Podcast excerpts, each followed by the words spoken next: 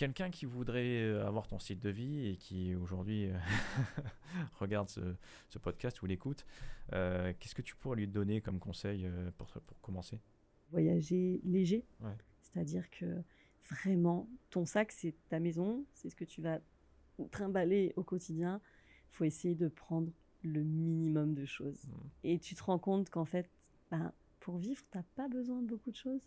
Et que si vraiment il te manque quelque chose, eh ben sur place, tu trouves.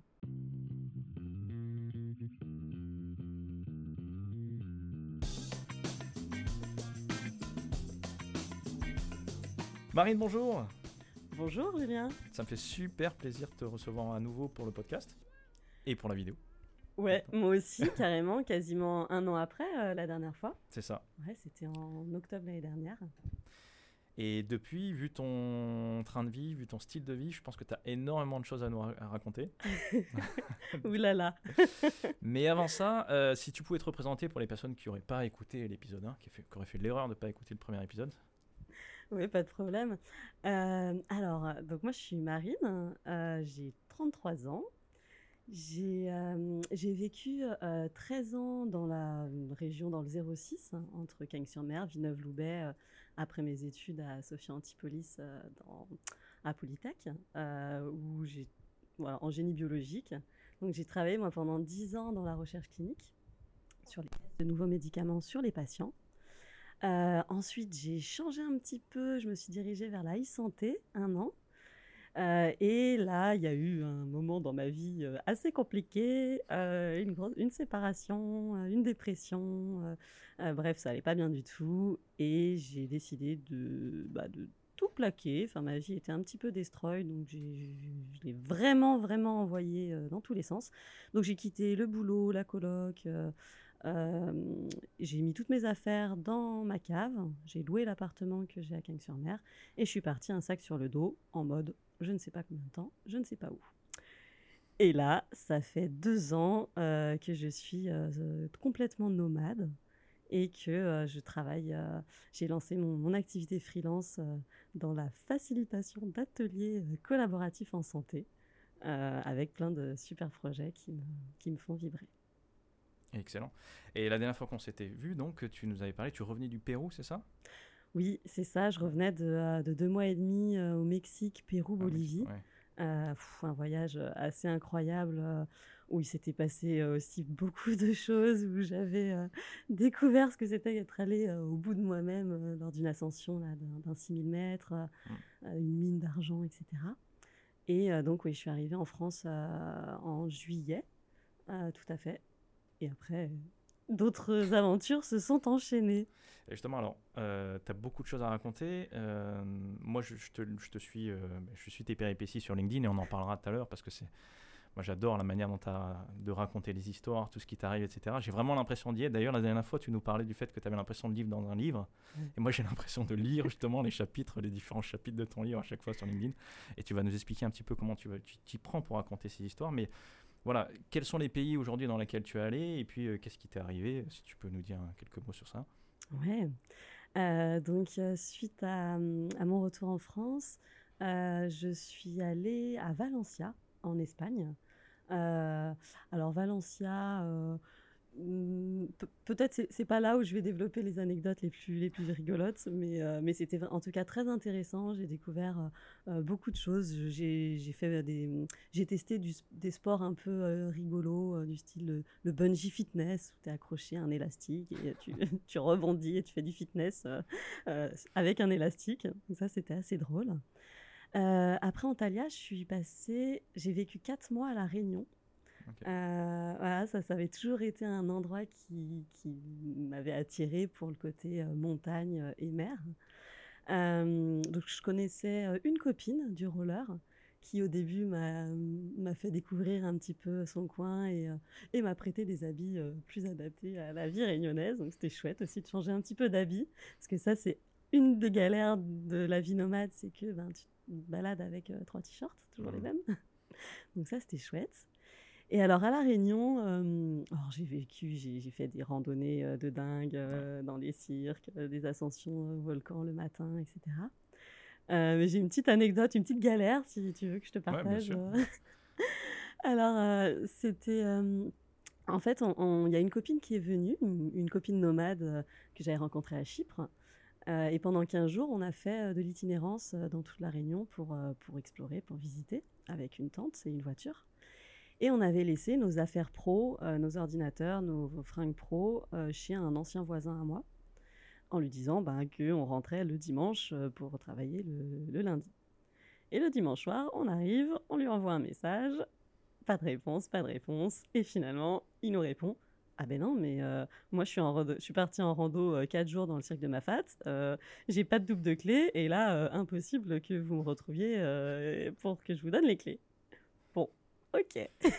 Donc là, pas de panique. À chaque situation compliquée, on va trouver des solutions, il faut être créatif. Donc moi, la première idée qui me vient, c'est le lendemain, aller à la médiathèque. Euh, donc, il y avait une médiathèque où tu pouvais emprunter des postes euh, d'ordinateur. Donc, j'ai pu travailler, faire mes meetings euh, de la médiathèque. Mais le, lendemain, j'avais un rendez-vous pro avec un directeur du grade de la Réunion. Sauf que j'avais que des baskets de trail ou des tongs et des habits de sport. Et j'étais là, bon, même si on est à La Réunion, c'est peut-être pas très sérieux d'aller faire euh, un interview euh, en, en tongs. Du coup, bah, j'ai envoyé un petit message euh, à ma copine et aux, personnes que j'avais rencontrées en mode Help, j'ai besoin de votre aide. Je recherche une jupe et un t-shirt pro et des chaussures, idéalement en 35,5 assez challenging aussi, ou, 36. Ah voilà pour pouvoir passer pour pouvoir aller euh, à, ce rendez-vous pro euh, un peu mieux habillé. Et j'ai réussi à trouver, euh, voilà, ma copine réunionnaise m'a donné tout ce qu'il fallait et j'ai pu faire mon, rendez-vous pro pas en tongue. Voilà. Donc, et après, voilà, on, a finalement le, copain est rentré deux jours plus tôt et on a pu retrouver nos, nos ordinateurs et, et nos affaires. ça, c'était ça, c'était à la Réunion. Je sais pas si tu veux après que je continue. Si Bien sûr. Et après la Réunion. Alors après la Réunion, euh, après la Réunion, je suis partie. Ouais. Comment c'est comment c'est rythmé? Parce que justement tu, fais donc ces, ces, ces balades, tous ces, voyages des pays, tu te gardes toujours euh, c'est programmé un petit peu les visites et le travail? Ou tu fais ça vraiment au feeling euh, comme ça vient? Pas du tout, c'est vraiment au feeling. Euh, c'est-à-dire qu'à La Réunion, j'avais potentiellement un projet qui aurait pu se lancer là-bas, qui finalement euh, ne s'est pas lancé. Euh, mais j'ai rencontré une personne qui faisait de la facilitation graphique et qui m'a proposé de faire une formation en présentiel. Donc j'ai donné une formation en présentiel à, des, à des formateurs d'ailleurs à La mmh Réunion. Donc ça, c'était vraiment pas anticipé hein, initialement. Ensuite, euh, en rencontrant des gens, j'ai pu animer un atelier dans une école, euh, un World Café sur euh, comment réinventer la cour de récré. c'était assez rigolo. Bon, ça, c'était du, bénévolat, mais c'était quand même chouette. c'était un projet intéressant. Et après, c'est vraiment en fonction de, du ressenti du moment, des opportunités. Quelqu'un me propose d'aller faire l'ascension du volcan le mardi j'ai pas de meeting calé, j'ai pas de, de, choses vraiment euh, prévues, bah, je dis oui, je vais faire ma rando. Et ensuite, euh, je, euh, je, je, me remets sur mes projets en fonction. Et à La Réunion, une anecdote aussi incroyable, un matin, donc j'avais une réunion à 13h. Et le matin, je suis allée sur un bateau et on a nagé avec des dauphins. Donc vraiment, j'étais dans l'eau, les dauphins sont passés en dessous et on a palmé euh, en suivant les, un groupe de dauphins. C'était mais magique, mais incroyable. et en revenant de ce bateau, euh, je suis là, oh là là, dans cinq minutes j'ai ma réunion, je cours, je cours, je cours, je me cale à la médiathèque, qui était mon point de repère euh, avec la clim, parce qu'il n'y avait pas de la clim partout et il faisait vraiment très très chaud. Mmh. C'était en plein été pour, pour eux. Et du coup, je me cale, je fais ma réunion comme si de rien n'était. Et à la fin, quand même, je leur dis Bon, faut quand même que je vous raconte ce que je viens de vivre parce que c'était assez incroyable.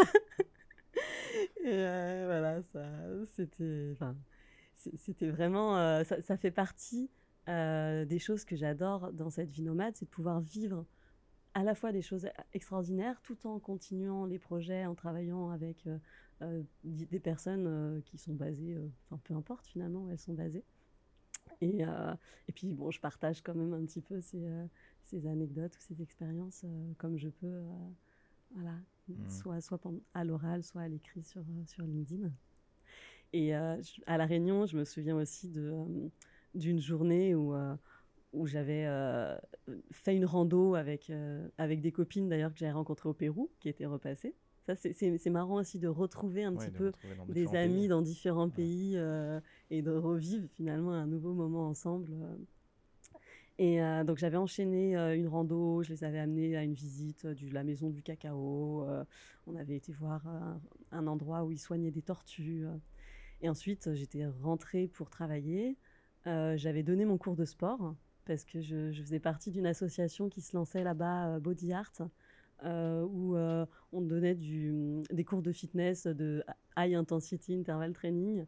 gratuitement. C'était vraiment le sport gratuit pour tous. Euh, donc moi, je, voilà, deux fois par semaine, je donnais mes cours de sport en bord de plage, avec le coucher de soleil, c'était très joli. Et après, j'enchaîne avec euh, une soirée euh, match d'impro qui était super chouette dans un lieu un peu alternatif à Saint-Paul. Et ensuite, ah, course à fond, je rentre et à 22h, j'animais un atelier de préparation pour un hackathon jusqu'à 2h du matin. Voilà, et là, tu te couches et tu te dis, j'ai passé une bonne journée. c'est des journées assez intenses, mais il faut quand même aussi aimer le, le, le fait de, enfin l'inconnu, le fait que tu sais pas euh, du jour au lendemain, de temps en temps, qu'est-ce qui va t'arriver. Et même par rapport aussi à la partie professionnelle, j'imagine qu'il y a beaucoup de monde qui, qui se pose cette question-là. Euh, hop, hop il y a beaucoup de monde qui se pose cette question-là, c'est-à-dire euh, comment tu fais quand tu es nomade digital à trouver des clients, à te faire rémunérer, etc. Est-ce que tu arrives à en vivre, etc. Mmh. Qu'est-ce que tu peux nous dire sur ça? Alors euh, là, cette année, euh, on va dire que j'ai eu vraiment une grosse montée d'activité et de, chiffre d'affaires.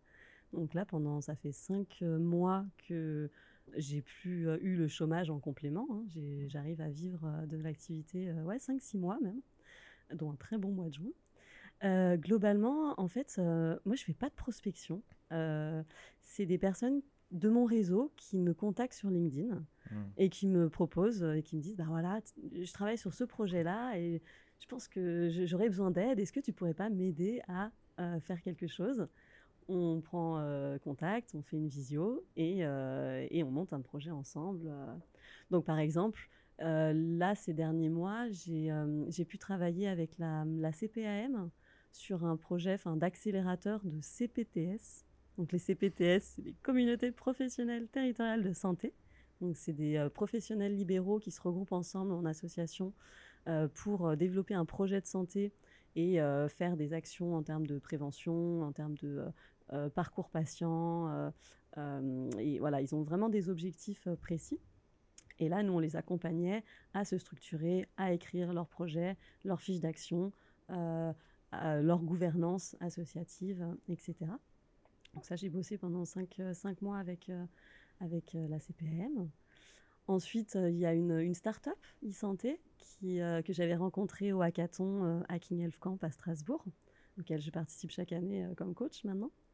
avec qui j'ai travaillé pendant plusieurs mois sur des ateliers et des focus group avec des patientes, notamment des patientes atteintes de cancer du sein pour vraiment co-construire la solution euh, euh, ensemble. C'est une solution autour de, l'activité physique adaptée. Donc, euh, donc voilà, moi je, je co-créais et, je facilitais ces, ateliers en ligne. Hein. Donc ça, je pouvais le faire vraiment depuis n'importe où. et ensuite, j'ai ponctuellement des gens qui me demandent des ateliers en présentiel.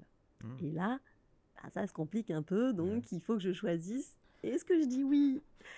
Et je rentre Ou est-ce que je dis bah non, je préfère rester un peu plus longtemps? Et là, ben, euh, typiquement, euh, après la réunion, donc je suis allée à Antalya, en Turquie.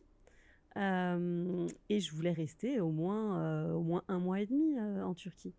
Sauf qu'au bout de deux semaines, deux semaines et demie, je crois, j'ai eu une proposition de faire de la facilitation graphique en live. Mmh. avec mes, mes anciens, mon ancienne entreprise à, sur hier.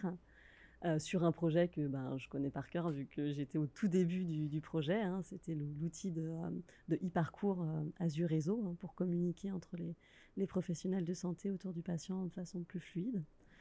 Et j'ai beaucoup hésité, j'avoue, en mode Ah, mais oui, j'adorerais euh, les aider et, faire ce projet-là. Et en même temps, ça me fait partir plus tôt qu'imaginer du pays.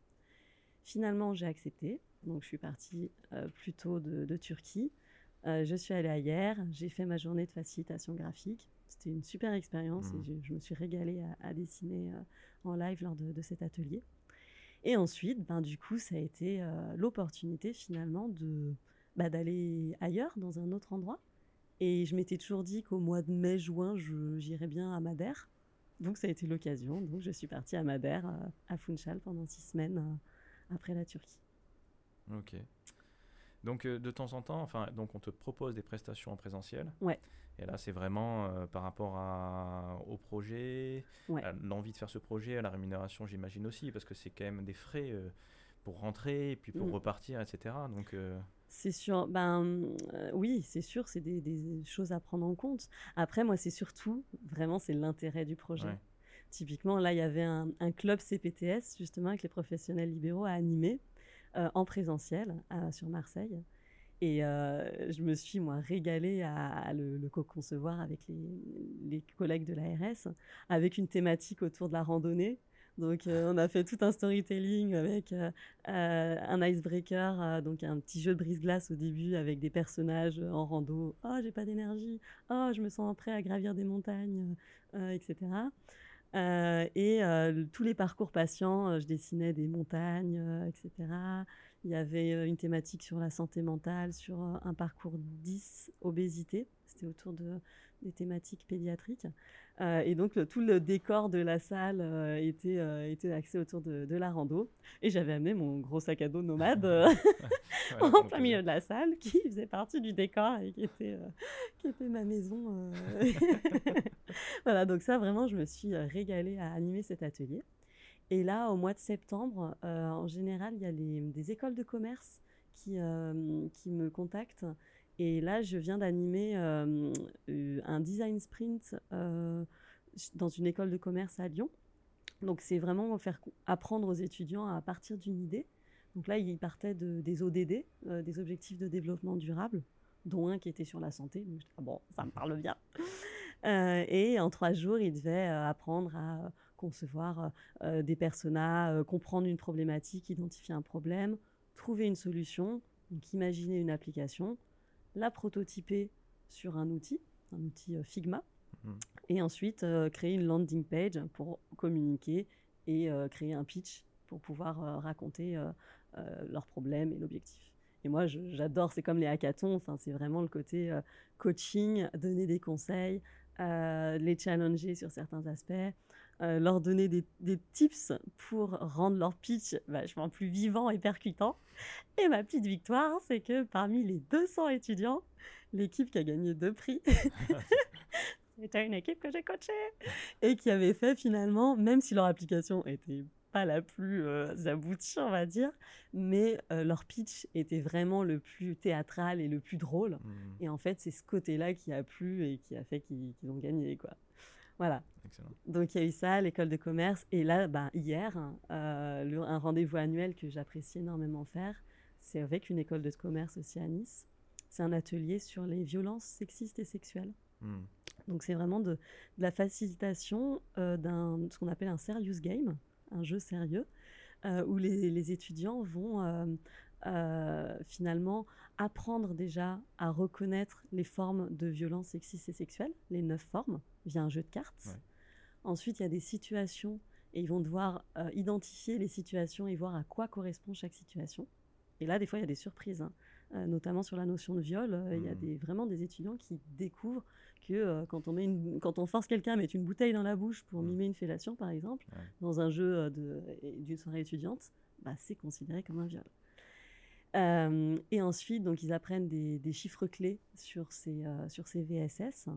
Euh, et à la fin, ils doivent faire un, jeu de rôle pour mimer ce qui, les, les, attitudes à adopter, comment réagir face à une VSS et mmh. surtout ce qu'il ne faut pas faire. Et nous, on, est là pour leur apporter des informations complémentaires, des, billes, des outils pour savoir quelle est la meilleure réaction à adopter quand on est témoin à minima d'un acte de violence sexiste et sexuelle. C'est génial, ça, il faudrait que ça soit un peu plus répandu. Complètement, complètement. Alors, c'est leur ambition hein, à cette école d'essayer de, l'étendre euh, ailleurs. Euh, c'est un projet qui, euh, qui vont essayer de, de, développer parce que c'est vraiment génial et ça devrait vraiment être, être fait dans, dans toutes les écoles. Hein. Parce que c'est un sujet qui est, qui est très d'actualité, enfin, qui est d'actualité et qui l'a toujours été, sauf qu'on l'a mis, on l'a mis un peu de côté. Mais c'est ce qu'on se disait avant de commencer l'interview. J'ai l'impression que les jeunes sont un peu perdus avec tout ce qui se dit avec cette euh, cancel culture, ils osent plus rien dire, mais en même temps, il y en a qui se prennent des, des, libertés, euh, évidemment, euh, en pensant que c'est tout à fait normal, et, remettre un petit peu de, déjà des mots et, des compréhensions et des, notions derrière tout ça, c'est clair que ça peut aider énormément de personnes. Ah complètement, complètement. Et bah c'est rigolo parce que c'est très en lien avec un, un, milieu que je viens de découvrir dernièrement lors d'un festival. Euh, qui est le milieu euh, sexe positif mmh. ou sexe créatif.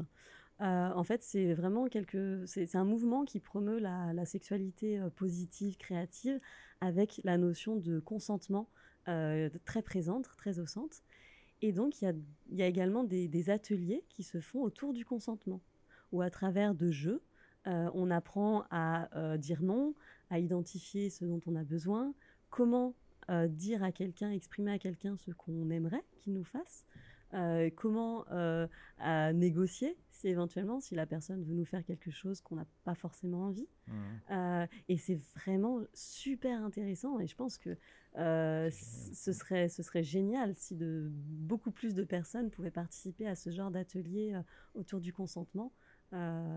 Justement par rapport à ça et pour détabouifier aussi un petit peu tout ça et euh, ouais, enfin, enfin voilà, pour moi c'est vraiment, euh, c'est vraiment quelque chose de, de, génial qui, qui, existe depuis plusieurs années, mais qui n'est pas encore très connu par, euh, par le grand public. Tu penses qu'il faudrait l'enseigner à quel âge ce genre de, d'atelier? Ah, franchement, la notion de consentement, même au collège, au collège, on a eu des petits cours d'éducation sexuelle là où on met une capote sur une banane, mmh. et ça se limitait à ça. enfin, c'est à ce moment-là, on peut déjà parler du consentement. il y a une petite vidéo que j'adore, que j'ai diffusée d'ailleurs hier encore aux, étudiants, qui s'appelle euh, Le consentement expliqué par une, tasse de thé. Donc vous tapez euh, Cup of Tea euh, consentement. alors prenez la version 1000 vaches parce que la voix est vachement plus rigolote. Et c'est vraiment génial, c'est le parallèle entre offrir une tasse de thé et demander une, une, activité sexuelle. Et c'est vraiment super bien expliqué et on a toutes les caractéristiques du consentement euh, dans cette vidéo. Donc euh, voilà, le fait qu'il soit spécifique, euh, révocable, mmh. donné librement, éclairé et enthousiaste. voilà, on le comprend vraiment à travers cette vidéo. Et pour moi, ça, c'est une petite vidéo qui pourrait être montrée ben, dès, dès, la sixième, enfin, mmh. dès le collège. Hein. Mmh. bien sûr. Parce que c'est vrai que les modèles, en, ne montrant rien, justement, les modèles qu'ils ont, ça va être euh, sur Internet le porno et qui mm. est de plus en plus violent. Et finalement, euh, c'est normal qu'ils soient complètement perdus. Quoi. Parce que si personne ne prend la responsabilité, enfin l'initiative, j'ai envie de dire, d'en parler, tout simplement, hein, de briser ce tabou pour dire, ok, c'est un acte complètement naturel. Par contre, euh, comme un peu tout, quand on vit en société, il y a des règles, il y a des choses à faire. Et puis surtout aussi, il y a des, des manières de se comporter et de communiquer. Je pense que même ce sujet-là, euh, tu abordes la communication, le fait de demander, etc. Mm. C'est des choses qui se retrouvent. Enfin, encore une fois, on est vraiment dans la thématique multipotentialité et autres. C'est-à-dire que ces domaines-là sont tous intercroisés. Et donc, en, parlant de ce, sujet-là, on peut aussi l'appliquer à d'autres domaines, même dans le travail, etc. Quand tu demandes quelque chose, plutôt que d'imposer en disant merci de faire ça pour demain, etc. Enfin, ah mais tout à fait, mais tout à fait. Là, j'étais dans un festival euh, euh, en République tchèque où il y avait beaucoup d'ateliers autour de euh, arriver justement bah, à exprimer les choses. Et en fait, on se focusait sur qu'est-ce que je ressens C'est quoi mon émotion là en ce moment? Qu'est-ce que je ressens? Et une fois qu'on a identifié notre émotion, eh ben, on peut savoir de quoi on a besoin mmh. et ensuite arriver à exprimer cette demande. Mais en fait, ça rejoint la communication non violente. Hein. Mmh, c'est j'observe que euh, je me sens, euh, tiens, j'ai une douleur au cou euh, et j'ai un peu froid. j'aurais besoin d'être échauffé et d'avoir un, massage au cou, bah, je te demande, est-ce que tu accepterais de me prendre dans tes bras et de me faire un massage au mmh. cou? Et, ça, ben, c'est des principes de, communication non violente qui peuvent être appliqués dans n'importe quel domaine de, la vie, que ce soit en couple, en entreprise, dans, la vie, dans la vie de tous les jours. Et mmh. ça, c'est vraiment des notions, mais qui devraient être enseignées à l'école aux plus jeunes, en fait. Parce que c'est tellement naturel et ça change tellement tout. D'une façon violente de communiquer en disant c'est ta faute, c'est toi. Ah, bah, là, quand, tu, quand, quand cette situation se passe, moi, ça me fait peur ou moi, ça me met en colère. Donc, tu te concentres sur tes émotions, mmh. qu'est-ce que toi, ça te fait ressentir. Et ensuite, tu dis, mais voilà, moi, ce que j'aurais besoin, c'est d'être assuré, c'est que tu ailles moins vite dans la voiture. Est-ce que tu pourrais ralentir, s'il te plaît? Au lieu de dire, ah, ralentis, tu vas trop vite. Mmh. Enfin, voilà. C'est vraiment une façon de communiquer qui, enfin, qui, qui, change tout. Qui change tout. Mmh. Je pense que c'est certaines choses. Après, on pourrait parler, on pourrait faire tout un épisode sur l'éducation, tout ça, parce que euh, parce que nous, on a une position assez claire hein, sur, chez Cameo par rapport aujourd'hui au système éducatif qui euh, peut-être euh, enseigne des choses qui sont un petit peu soit dépassées, soit pas d'actualité, ou en tout cas, il y a des choses importantes aussi à voir, et dont celle-ci, le fait de savoir tout simplement communiquer. Mm. Et je pense qu'on en parlera bientôt dans, plusieurs vidéos sur le fait de. C'est fondamental, on ne peut pas ne pas communiquer. Mm. On peut pas, si jamais tu me poses une question et que je réponds pas, je t'envoie un signal. Mm. Donc d'une certaine manière, je communique. Je te montre peut-être enfin rien que l'ignorance est un message fort, le fait de t'ignorer, d'ignorer le fait que tu m'aies parlé. Donc euh, ça, ça devrait être quelque chose qui devrait être enseigné. Le fait de pouvoir vivre en société, ça commence par là. Donc euh, ouais, ça c'est clair, tu passes un convaincu. Hein.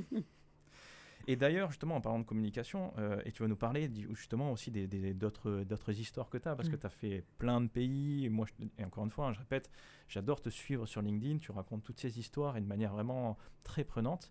Et, et tu vas nous expliquer comment tu t'y prends. Mais justement, moi, ce, qui vraiment me, me réjouit quand je te lis, c'est que c'est un peu ce dont je parle en atelier. Là, lundi, on a fait un atelier sur le personal branding sur LinkedIn et on n'a pas du tout abordé LinkedIn parce que pour moi, le principal, c'est vraiment le personal branding. Et par personal branding, j'entends être authentique et être vraiment toi pas jouer un jeu, pas suivre une tendance, pas essayer de faire un hack pour avoir de l'attention. En ce moment, les selfies, ça marche bien, donc je vais faire un selfie, puis je vais raconter une histoire un petit peu creuse pour faire le plus de likes, etc. Moi, quand je te lis, et je te prendrai en exemple les prochains ateliers, c'est vraiment, voilà, ça c'est moi, et la manière de, t'exprimer, le vocabulaire, le ton que tu emploies, tu es exactement pareil dans la vie, dans la vraie vie, et dans tes, dans tes écritures. Je pense aussi à Megan de Wiki Cosmetics, c'est pareil, on l'avait eu au micro aussi, c'est vraiment ça dis-nous un petit peu comment tu t'y prends et quel retour tu as justement sur, sur cette communication. Bah, merci déjà, ça me touche beaucoup parce que j'avoue que euh, moi je suis quand même beaucoup plus à l'aise à l'oral pour raconter des histoires qu'à l'écrit. Et c'est vrai que les posts LinkedIn, ça met un petit peu de temps, même si euh, maintenant c'est un peu plus rapide qu'avant, mais c'est quand même pas quelque chose de complètement naturel mmh. euh, chez moi. mais alors voilà, pour, pour raconter un petit peu comment je m'y prends, euh, déjà, moi, je, je planifie rien en avance. C'est-à-dire que j'écris sur LinkedIn quand j'ai quelque chose à partager, quand j'ai envie de partager quelque chose avec mmh. les gens. Je sais que quand on suit des copywriters, euh, des copywriters euh, connus sur LinkedIn, voilà, on nous conseille de faire un plan éditorial, de savoir exactement quel est l'objectif de ton poste, est-ce que c'est pour vendre une formation, est-ce que c'est pour parler d'un sujet à qui tu t'adresses, etc. Et peut-être que c'est bien pour développer le business. Moi, j'avoue, c'est pas du tout mes objectifs en tout cas. Enfin, c'est vraiment de dire mais ah mais là, j'ai vécu quelque chose que j'aimerais bien partager euh, et juste voilà, j'ai l'inspiration, j'y vais, je, le raconte. Ou alors, je viens de vivre un atelier rigolo. Ben voilà, j'ai envie de, partager ce que, ce que je viens de vivre parce que ça peut intéresser aussi d'autres personnes mmh. d'utiliser des outils, euh, par exemple, que j'ai testés. Et euh, notamment les, les, petites galères que, que je partage, enfin, c'est aussi euh, est-ce que, bien sûr, hein, je, pourrais dire ah, la vie de nomade, c'est génial, je vis dans des pays incroyables, des paysages de fou. Alors, oui, c'est sûr, il y a un côté euh, décor magnifique, mais il y a l'envers du décor où il y a ben, quand même pas mal de, petites galères qui mmh. arrivent au quotidien et qu'il faut gérer seul. et, euh, et, du coup, je trouve que, enfin, voilà, je me dis, de, de, le partager et effectivement de façon authentique. Enfin, je ne réfléchis pas forcément à, à embellir l'histoire, à raconter des choses fausses. Enfin, c'est vraiment tout est réel et tout s'est passé exactement comme ça. Mmh. Par exemple, là j'ai en tête l'histoire de à Gorem. Donc j'étais à... alors après Antalya, j'ai passé quatre jours à Gorem, qui est dans le centre de la Turquie, là où il y a des cheminées de fées et les montgolfières. c'est un spot qui est vraiment magnifique. Et j'étais dans un, une auberge de jeunesse et je devais faire un meeting très important avec bah, l'ARS ou la CPM, je sais plus. Et à cinq minutes du meeting, grosse coupure d'électricité dans mon hostel. Et là, donc plus de Wi-Fi. Ah Bien sûr, j'étais en Turquie, je n'avais pas pris de carte SIM du pays vu que je restais pas si longtemps que ça. Donc là, qu'est-ce que je fais? Je prends mon ordi, euh, je cours et je vais euh, au bout de la rue dans un autre euh, hôtel qui, malheureusement, avait le même problème de panne d'électricité. Bon, c'est pas grave, je me démonte pas, je cours, je fais 700 mètres en sprint, il restait 4 minutes, 3 minutes avant le début du meeting. J'arrive à un autre hôtel, je leur demande est-ce que vous avez l'électricité? Ah oui, oui, oui, pas de souci. Oh, est-ce que je pourrais me mettre euh, n'importe où pour faire un meeting qui commence dans euh, une minute? Est-ce que je peux avoir le Wi-Fi? Oui, bien sûr. Donc je m'installe dans le hall. Et là, super gentil, euh, il y a un monsieur qui m'apporte du thé. du thé turc et qui m'a rempli du thé tout le long du meeting. À la fin, j'en pouvais plus, j'avais envie de faire pipi. c'est pas grave, c'était gentil. Et, en plein milieu, il y a une femme de ménage qui débarque et qui me demande ça vous embête pas si je passe l'aspirateur? Bon, alors je la regarde, je dis Ben. Euh, allez-y. Voilà, je veux dire, c'est moi qui squattais l'hôtel, c'était son métier, c'était son horaire, euh, tant pis. Donc elle passe l'aspirateur au moment où je dois intervenir sur la meeting. Donc je prends l'ordi, je vais aux toilettes, je mets le unmute, je dis oui, oui, tout à fait d'accord, je parle, mute, et je reviens m'asseoir. Et en fait, ce qui est, quand même très rigolo, c'est que euh, bah, les gens euh, derrière n'imaginent même pas tout ce qui vient de se passer dans les dernières minutes. Et n'imaginent pas non plus que le matin même, à 5 h du mat, j'étais dans une montgolfière pour voir le lever de soleil au-dessus de ces cheminées de fées.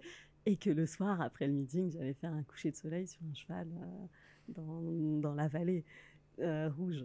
Et, du coup, c'est voilà, c'est vraiment des choses. Et moi, quand euh, je, me couche le soir, je me dis, oh, mais t'as quand même vécu des trucs de dingue dans ta journée, tout en ayant quand même travaillé et fait tes meetings euh, pro euh, comme si de rien n'était. Je pense que ça en fait rêver plus d'un quand même. Quand, on t'entend parler, raconter tout ça, de faire toutes ces activités, en même temps aussi de pas, enfin d'arriver aussi à faire son activité professionnelle et de pouvoir avoir un chiffre d'affaires qui te permet de, d'en vivre quoi. Alors le chiffre d'affaires, il est bien sûr très fluctuant. Hein. Donc là, il y a des mois, autant le mois de juin, j'ai vraiment énormément travaillé. Autant là, euh, j'ai des ateliers, euh, j'ai pas mal d'ateliers qui sont annulés en, octobre mmh. euh, ou qui vont se décaler. et puis surtout, il y a aussi des moments où je dois refuser entre guillemets des choses parce que je suis pas là et que c'est mmh. des ateliers présentiels. Donc ça, ben, malheureusement, voilà, c'est des choix aussi, c'est des choix à faire. Mais euh, euh, et puis il y a, d'autres projets qui se créent euh, et, j'ai des clients aussi réguliers hein, qui, sont des, amis, notamment une association de patients avec qui je, je, développe beaucoup de choses. à la fois sous format vidéo, à la fois des ateliers d'éducation thérapeutique patient. Et avec eux, ah oui, j'ai vécu une expérience assez géniale au mois de juillet. donc au mois de juillet, j'étais de retour en France et je suis allée en Bretagne et pendant une semaine, donc j'ai vécu, euh, j'ai vécu dans un château au bord de mer à Dinard, donc avec euh, vue mer euh, et vue sur, sur Saint-Malo, pour encadrer un stage ado. C'était des, adolescents qui avaient une maladie de Crohn ou une rectocolite hémorragique. Et pendant une semaine, tous les matins, on animait des ateliers pour leur faire mieux comprendre la maladie et comment mieux la gérer au quotidien mais de façon ultra ludique. Mmh. Il y avait des buzzers, il y a des énigmes pour aller chercher les traitements qui étaient planqués euh, dans une autre salle, où il fallait discuter des différences de traitement, euh, faire un pendu pour trouver les éléments du système digestif, euh, les coller, il y avait des quiz sur l'alimentation, par exemple.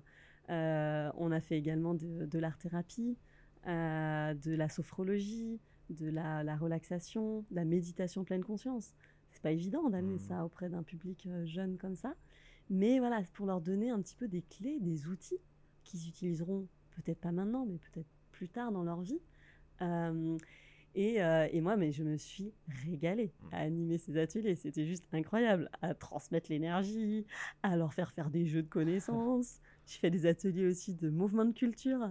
Donc c'est un peu de l'activité physique, euh, mais de façon assez ludique et c'est pas du voilà avec des balles, de la coordination, l'équilibre. Enfin c'est vraiment assez complet comme comme activité. Et, et, je me suis vraiment mais sentie ultra alignée dans ce, dans, dans, ce, ce projet-là, dans cette mission, et c'était incroyable. Ils ont fait un slam aussi mmh. à la fin du séjour où ils ont raconté un peu ben, le vécu de la maladie et euh, le, séjour. Et euh, c'est ultra émouvant. Enfin, moi, j'écoute ce slam et je me dis, mais, mais voilà, ça a du sens, là, ce, ce projet-là et, ce que je fais. Et c'est enfin, juste génial. Et l'après-midi, ils avaient des activités euh, acrobranche, kayak, bateau, mmh. plage.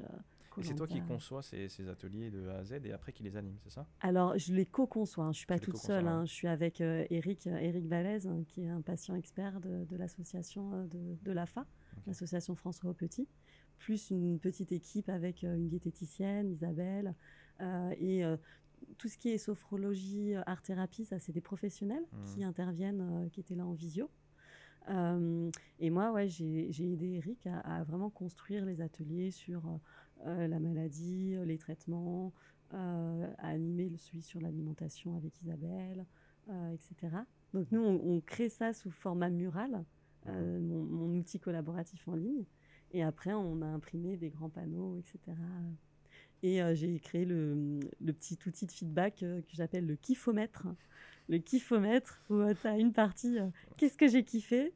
Et de l'autre côté, quelles sont les idées pour améliorer le kiff? Et au milieu, tu as euh, un bonhomme pas content en bas et un smiley content en haut. Et ils placent une croix pour savoir leur niveau de kiffitude euh, à la fin de chaque atelier et à la fin du séjour global. Ok. Et euh, tout à l'heure, tu as, employé le mot justement aligné. Vraiment, tu te sens. Est-ce que c'est. Ton quotidien aujourd'hui, tu te sens aligné par rapport à ton, ton style de vie, par rapport à ton, ton activité? Ah bah clairement, clairement, euh, j'ai l'impression de mmh, vraiment quand, je travaille sur des projets comme ça qui me font vibrer, mmh. enfin, j'ai pas l'impression de travailler en fait. Enfin, je je prends tellement de plaisir à réfléchir, à concevoir, à construire, à animer que pour moi c'est juste, euh, enfin, c'est génial quoi. Et, et c'est vrai que mmh, quand on me dit euh, ah mais t'es tout le temps en vacances ou, ou tu, enfin j'ai du mal à faire la distinguo en fait entre mmh. vacances, travail, parce que ça dépend des moments. Il y a des moments, euh, euh, bah oui, j'ai passé une semaine de, colonie de vacances du coup en stage ado. C'est des vacances, c'est du travail. Bah, j'ai travaillé un peu, mais en même temps, j'étais dans un cadre assez euh, génial. J'ai fait de l'acrobranche, j'ai fait des activités. Enfin, et, et en fait, tout est mélangé. Enfin, moi, je dis, je vis, je vis. Je suis pas en vacances, je suis pas dans euh, le travail 100%, je fais les deux. Mmh. Et oui, là, euh, et je voyage, et je rencontre des gens, et j'explore, et j'expérimente des choses. Et, et, je me sens, mais oui, beaucoup, beaucoup plus alignée qu'avant, mmh. même si c'est quand même éprouvant comme rythme de vie, et qu'il y a des moments où mon corps me donne des gros signaux forts pour me dire, mais stop, arrête, pose-toi un moment. Euh, voilà. Mais sinon, oui, clairement, là, je me sens, je me sens vraiment en phase avec, euh, avec moi-même. J'ai envie de faire. En fait, c'est écouter ses envies. J'ai envie de faire quelque chose. J'ai envie de développer un projet. Mais allez, on y va, on teste. Et puis, pire, ça marche. Il y a plein de projets et plein d'idées qui, qui verront peut-être jamais le jour, hein, parce que ça pop tout le temps, tout le temps, tout le temps. Euh.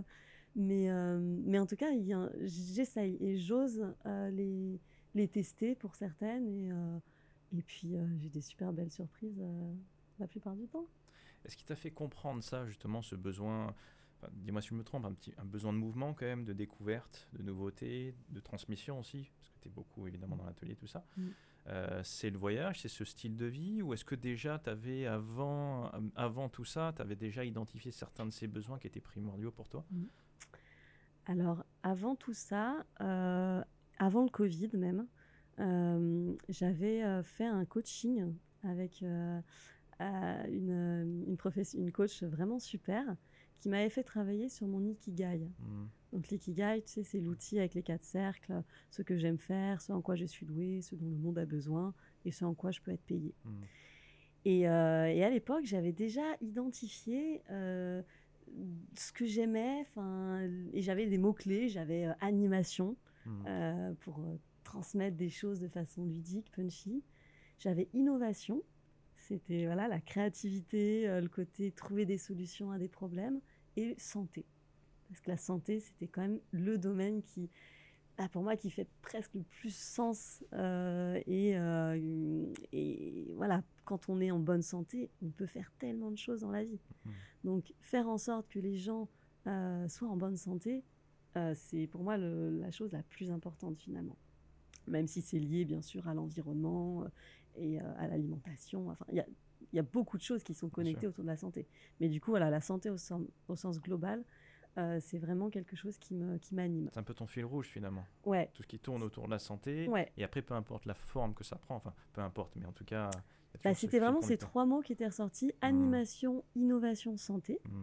Et en fait, là, dans tous les projets que je fais, plus ou moins, euh, on retrouve un petit peu ces éléments. Euh, c'est de l'animation d'atelier en santé. Mmh. voilà, des projets avec que ça soit avec des, des médecins avec des startups, euh, avec des assos de patients, avec des labs pharma. J'ai animé aussi des, focus group pour des labs pharma. Euh, c'est quand même dans un objectif d'améliorer la qualité de vie de, patients. Mmh. Euh, après, de, plus en plus, je, me tourne un petit peu, je m'ouvre vers tout ce qui va être médecine complémentaire, tout ce qui est justement méditation, pleine conscience, hypnose, mmh. art-thérapie. Et c'est vrai que l'art-thérapie, c'est aussi un, un des projets, là, je sais pas si, si, tu veux que je te parle un petit peu d'un des projets actuels. Alors en fait, euh, donc à Chypre, je t'ai dit que j'avais rencontré une, une, copine, Catherine, euh, qui fait du hula hoop, qui voyage avec des hula hoop, euh, avec qui on a, on a fait des, des ateliers fun stretch, hula hoop, etc. Et qui lançait depuis, depuis peu des ateliers de boobs painting. Hmm. Donc le boobs painting, c'est de la peinture sur sein. Et euh, donc j'ai participé à, un ou deux ateliers avec elle, à, La Réunion euh, et à Barcelone. Et j'ai trouvé ça vraiment génial euh, parce que c'est des ateliers vraiment, alors uniquement entre femmes, mmh.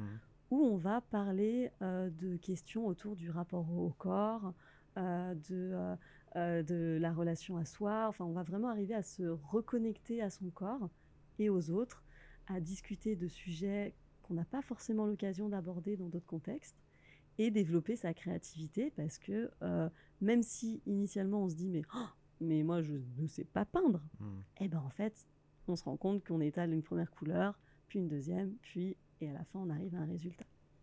Donc en fait euh, on, a, on a décidé d'essayer de, d'élargir on va dire ces, ateliers parce qu'à chaque fois les personnes qui participaient euh, disaient mais c'est génial, j'ai envie de l'amener dans, dans, mon pays et de développer hmm. ça. Donc là, il y a une idée de, développer une communauté de boopsters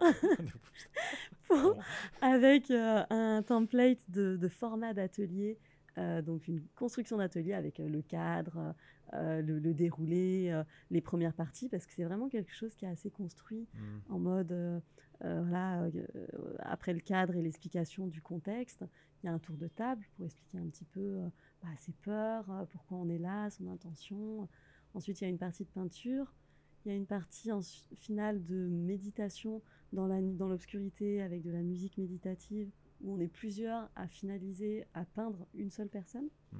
Et pour celle qui reçoit, ben c'est assez, assez fou en fait de recevoir pleinement de l'attention sur son corps de façon non sexuelle. Ah Et puis euh, la sensation des pinceaux aussi sur mmh. les seins, sur des zones euh, plus, plus ou moins sensibles, au niveau des tétons par exemple. C'est assez, euh, intéressant de, ressentir ça. Et pour la personne qui peint, c'est aussi challenging parce qu'elle doit accepter à la fin que trois autres personnes finissent et ah rajoutent des détails sur ah, son résultat. Et avec cette petite appréhension de ah, qu'est-ce que ça va donner? Et au final, le résultat final est toujours plus beau euh, avec la fin euh, collective que, que, ce qui était fait initialement. Et quand les, les filles se, découvrent après dans le miroir à la fin de, de, la session, il y a toujours un côté waouh, hmm. waouh, mais oh il y en a qui disent mais j'ai redécouvert à quel point mais, mais en fait j'ai des beaux seins, hmm. mais c'est trop beau. Et d'avoir ces phrases à la fin, euh, on fait un, cercle de clôture hein, euh, au final avec voilà qu'est-ce que tu en as pensé, un petit mot de la fin. C'est juste assez incroyable les les, les verbatims des, participantes. Euh, c'est émouvant, il y en a qui, ont des larmes aux yeux, enfin, ça, ça, fait ressortir des choses profondes et, euh, et c'est juste euh, incroyable. Et ça, on a fait ça à Antalya, en Turquie. Hmm. Et je me souviendrai toujours enfin, de, de cette Turque qui nous racontait qu'elle ne pouvait pas mettre un décolleté pendant des années avec son mari parce que ah, t'as pas le droit. Et que là, à la fin de l'atelier, elle est, elle est juste avec une petite veste, donc les seins peints, les seins nus. Elle s'est filmée avec un regard en mode, vous voyez, je suis dans la rue, les seins à l'air, quoi. Mais parce que j'ai le droit de faire ce que je veux avec mon corps. Mmh. Et enfin, c'était juste, mais waouh, c'était trop fou.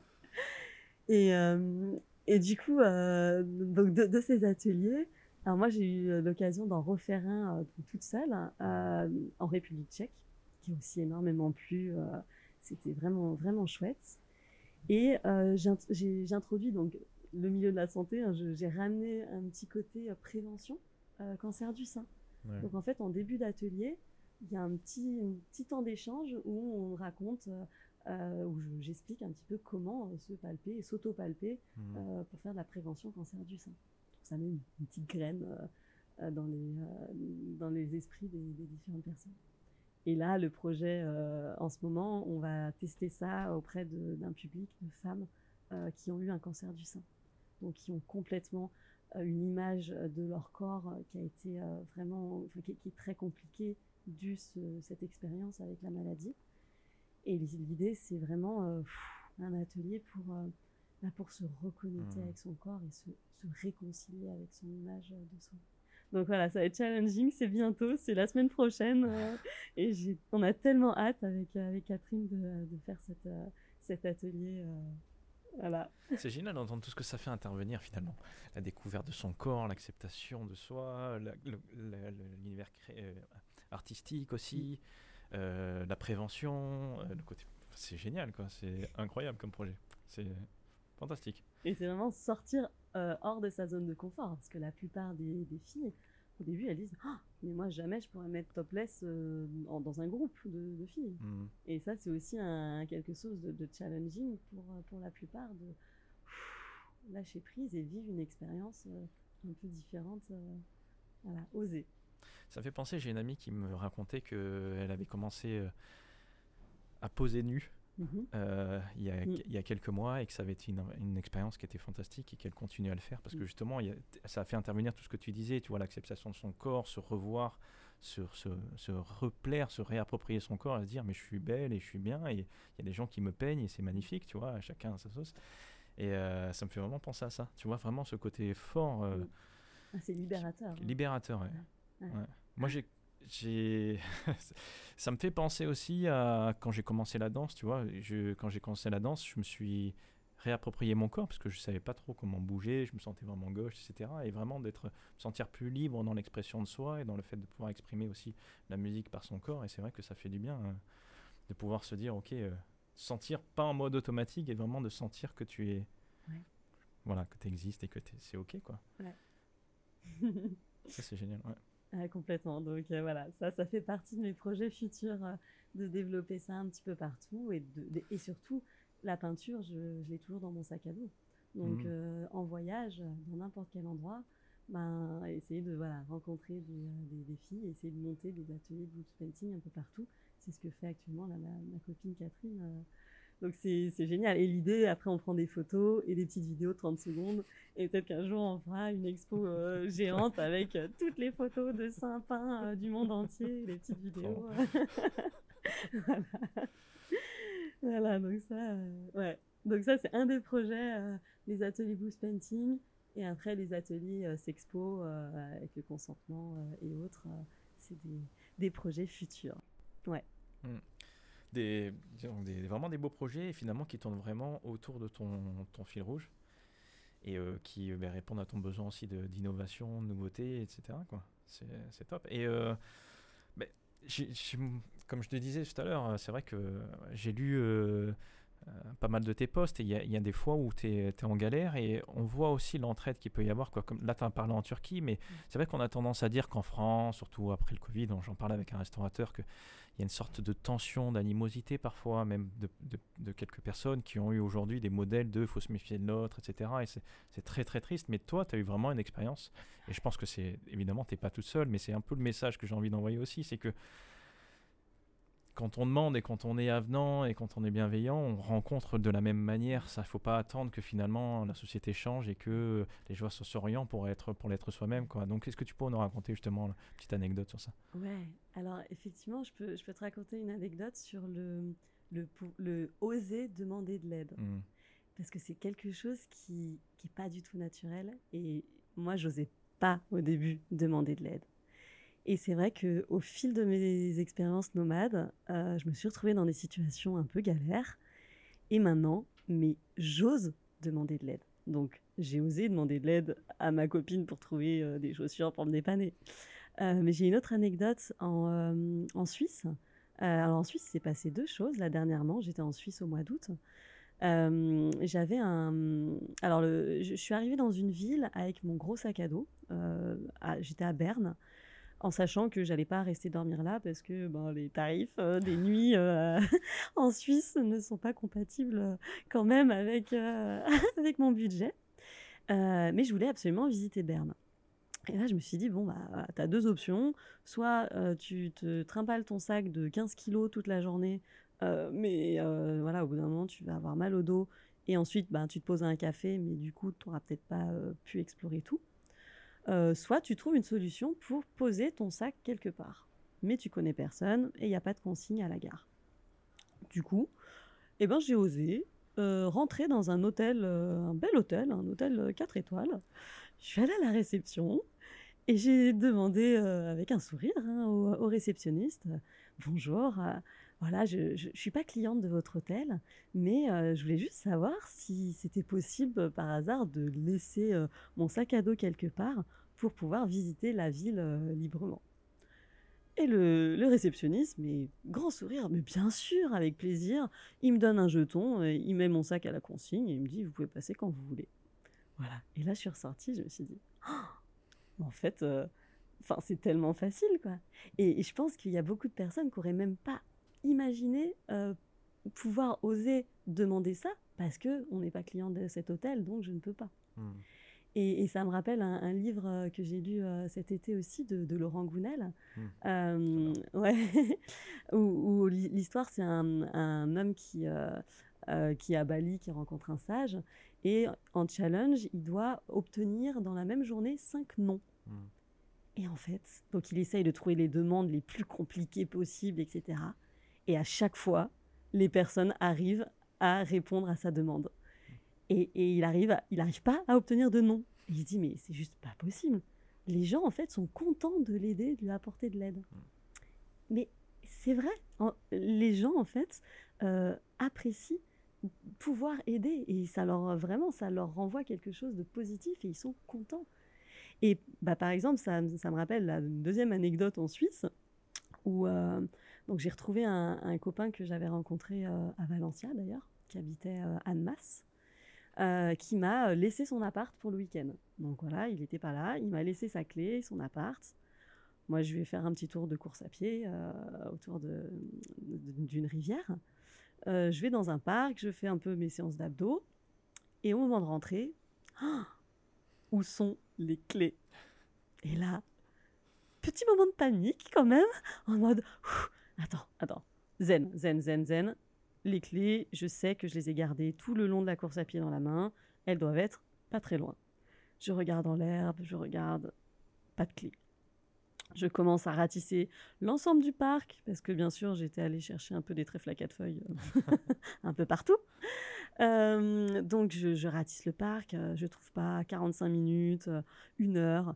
Il y a, hum, enfin, au bout d'une demi-heure, il y a un papy qui vient et qui me dit Mais, mais qu'est-ce que vous faites? Je dis bah voilà, je cherche mes clés. Enfin, en plus c'est pas les miennes, c'est celles d'un ami qui me les a confiées. il faut absolument que je le retrouve. Euh, il y a euh, une deuxième personne qui, se joint à, nous et qui commence à chercher dans tout le parc. Et au bout d'un moment, je me dis, bon, je vais retourner sur le sentier où je, viens de courir. Je ne sais pas, peut-être qu'elles sont tombées. Donc je, laisse mon numéro de téléphone euh, au, au, papy, je commence à courir, je vais tout au bout, bien sûr, pas de clé. Et là, je sais pas, c'était une heure, une heure et demie. Au bout d'une heure et demie, je reçois un appel et là, le papy me dit Ça y est, on les a trouvés. Et donc, je suis revenue, mais en mode tellement soulagée et tellement reconnaissante. C'est-à-dire que c'est des gens que je ne connaissais pas qui, pendant une heure et demie, ont ratissé le moindre centimètre carré d'un parc, alors qu'ils avaient sûrement mieux, mieux à faire pour un dimanche après-midi, euh, pour retrouver les clés. Hmm. Et ils étaient mais tellement contents euh, de, bah, de les avoir trouvés et finalement, enfin, voilà, je me dis, mais c'est, dingue. Et je leur ai même pas demandé. C'était même pas une demande. C'est vraiment spontanément. Euh, ils sont venus m'aider et ils ont donné de leur temps pour, euh, pour aider quelqu'un euh, en difficulté, en mmh. galère. voilà. Et ça, en fait, mais tout au long de mes voyages, tout au long de mes voyages, je me suis rendu compte que bah, l'humanité, enfin, les gens sont quand même sont très gentils globalement. Hmm. J'ai toujours la question euh, de, personnes qui me disent Mais, mais t'as jamais peur? Mais tu tombes jamais sur des gens bizarres euh, qui te veulent du mal Mais je leur dis Mais, mais non. Mais en fait, jamais. Vraiment, hein, c'est hmm. sincère. Je ne suis jamais sur, tombée sur des personnes euh, qui étaient mal intentionnées ou qui. Je, alors, je sais pas si c'est le fait d'être ouvert, de, de, justement pas renvoyer de peur, parce que hmm. j'ai vraiment aucune peur. Enfin, je ne renvoie j'ai pas la sensation d'avoir peur de quoi que ce soit. Et peut-être le fait de renvoyer euh, bah, du positif, de la joie, je souris, etc. Bah, finalement, euh, les gens qui viennent à moi, entre guillemets, sont aussi un peu sur la même énergie. Et la plupart, enfin, tous les gens que j'ai rencontrés étaient bienveillants euh, et beaucoup m'ont aidé finalement. Voilà, donc ça c'était des, petites, des petites galères qui se sont bien finies, heureusement. Mais tu as toujours été comme ça? Est-ce que j'ai toujours été comme ça? Alors, j'ai toujours eu un côté optimiste, quand même, à voir les choses du bon côté. Après, euh, j'avais quand même tendance à, euh, à m'énerver rapidement. Hmm. Vraiment, à être un peu plus euh, ouais, en, énervé, en mode moins, moins zen.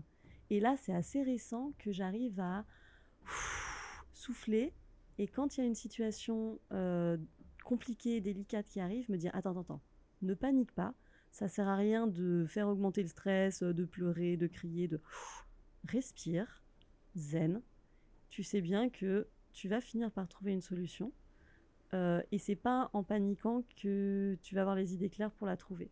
Hmm. Donc ça, c'est récent, c'est vraiment euh, assez nouveau. Et, euh, et je l'ai expérimenté bah, plein de fois, plein de galères différentes. Hein. Et, même là dernièrement, euh, alors j'ai eu quand même deux grosses galères euh, matérielles, on va dire. Je me suis fait euh, voler mon ordinateur portable, donc ma vie pro. Tu vois que tu es tombé sur des méchants. ouais, quand même, j'avoue, je suis tombée sur des méchants deux fois. deux fois à quatre mois d'écart. la première fois dans un train, euh, Strasbourg-Marseille. voilà, voilà. Euh, et la deuxième fois, euh, là, il y a quelques, quelques, une semaine, dans un festival, c'était un festival sensuality, enfin, dans des yourtes, au milieu de nulle part, dans la campagne de République tchèque. Et en fait, de nuit, le camp a été cambriolé mmh. par des gens qui avaient repéré en avance les choses et qui sont allés euh, récupérer dans les tentes où les gens dormaient les clés, ouvrir les voitures et récupérer tout ce qu'ils pouvaient dans les tentes euh, et les voitures. Et donc je me suis à nouveau fait piquer mon ordinateur tout neuf. voilà, voilà. Euh, donc bon, voilà, tu te réveilles, t'es pas forcément très bien. Et tu relativises à nouveau et tu te dis, ok, c'est sûr que c'est, ça fait chier, mais c'est que du matériel. Euh, j'ai tout mon, euh, mon euh, toutes mes photos et tout le côté pro qui est en ligne. Je n'ai rien, je n'ai plus rien sur l'ordinateur. Hmm. J'ai tout sur des drives, vraiment. ça, c'est un des apprentissages aussi que, que, que j'ai eu. Et j'ai vraiment plus rien sur l'ordinateur hmm. qui n'est pas, qui n'est pas sur le drive. ensuite, alors le lendemain, donc je suis allée visiter un commissariat, commissariat tchèque, voilà. Le lendemain, je marche dans la forêt et je m'empale violemment sur un bâton de bois euh, qui me fait saigner beaucoup au niveau du tibia. Donc je visite euh, les urgences d'une autre petite ville, République tchèque, Pisek. Euh, et le surlendemain, je chope une grosse angine et une grosse gastro, une bactérie qui traînait dans l'eau. Bref, trois petites galères consécutives où je me dis est-ce que l'univers m'envoie des signes pour me faire passer un message? Je ne sais pas. Mais en tout cas, eh ben, ça ne sert à rien de euh, se morfondre et se dire oh là là, tout va mal, etc. C'est comme ça. Il faut bien qu'il y ait des choses un petit peu euh, plus compliquées qui arrivent euh, quand le reste du temps il se passe des choses complètement folles et complètement positives. c'est pas grave en soi, je veux dire, c'est pas. Et, surtout, j'essaye de transformer ça en expérience. Mmh. C'est-à-dire que ben mon expérience au passage euh, des, urgences en République tchèque, bah, je l'ai écrit dans un post d'ailleurs, mmh. parce que du coup, euh, j'ai vécu bah, le côté euh, expérience patient, qui est aussi un de mes domaines qui m'intéresse énormément. et c'était assez génial parce que je suis arrivée aux urgences, et en fait, il n'y a pas une salle d'urgence comme en France, mais on va directement dans le service concerné. Ah. Donc moi, je suis allée en chirurgie orthopédique, j'ai sonné à la porte avait, où il y avait écrit urgence. Euh, et une infirmière est venue immédiatement et j'ai été pris en charge par un médecin au bout de euh, une minute. Hmm. Et donc j'ai absolument pas attendu et on m'a recousu au bout d'une minute. Je me suis dit, c'est quand même assez dingue. Alors, il n'y a pas de conclusion à tirer. Hein. Euh, c'était une petite ville en République tchèque. Je ne sais pas comment ça se passe dans les grandes villes. Je ne sais pas si c'est comme ça dans toute la République tchèque. Mais je, je, et puis c'est pas pour critiquer le système mmh. français non plus, hein. mais en tout cas c'est euh, voilà une expérience finalement d'une expérience très négative euh, de blessure. Ben, j'arrive à partager quelque chose aux gens autour de thématiques euh, qui me passionnent sur l'expérience patient. Mmh.